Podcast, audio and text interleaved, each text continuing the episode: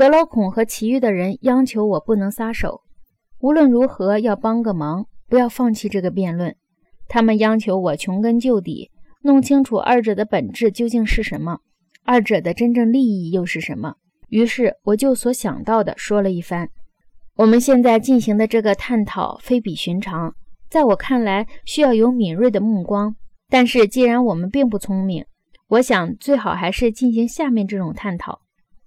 假定我们的视力不好，人家要我们读远处写着的小字儿。正在这时候，有人发现别处用大字写着同样的字，那我们可就交了好运了。我们就可以先读大字，后读小字，再看看它们是不是一样。阿德曼托斯说：“说的不错，但是这跟探讨正义有什么相似之处呢？”苏格拉底说：“我来告诉你，我想我们可以说。”有个人的正义，也有整个城邦的正义。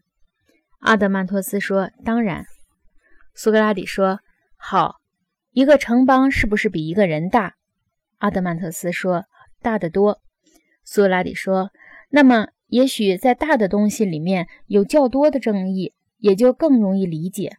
如果你愿意的话，让我们先探讨在城邦里的正义是什么，然后在个别人身上考察它。”这叫由大见小。阿德曼托斯说：“这倒是个好主意。”苏格拉底说：“如果我们能想象一个城邦的成长，我们也就能看到那里正义和不正义的成长，是不是？”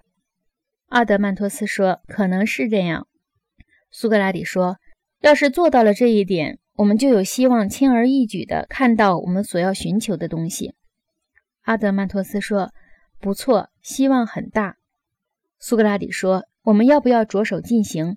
我觉得这件事儿非同小可，你可要仔细想想。”阿德曼托斯说：“我们已经考虑过了，干吧，不要再犹豫了。”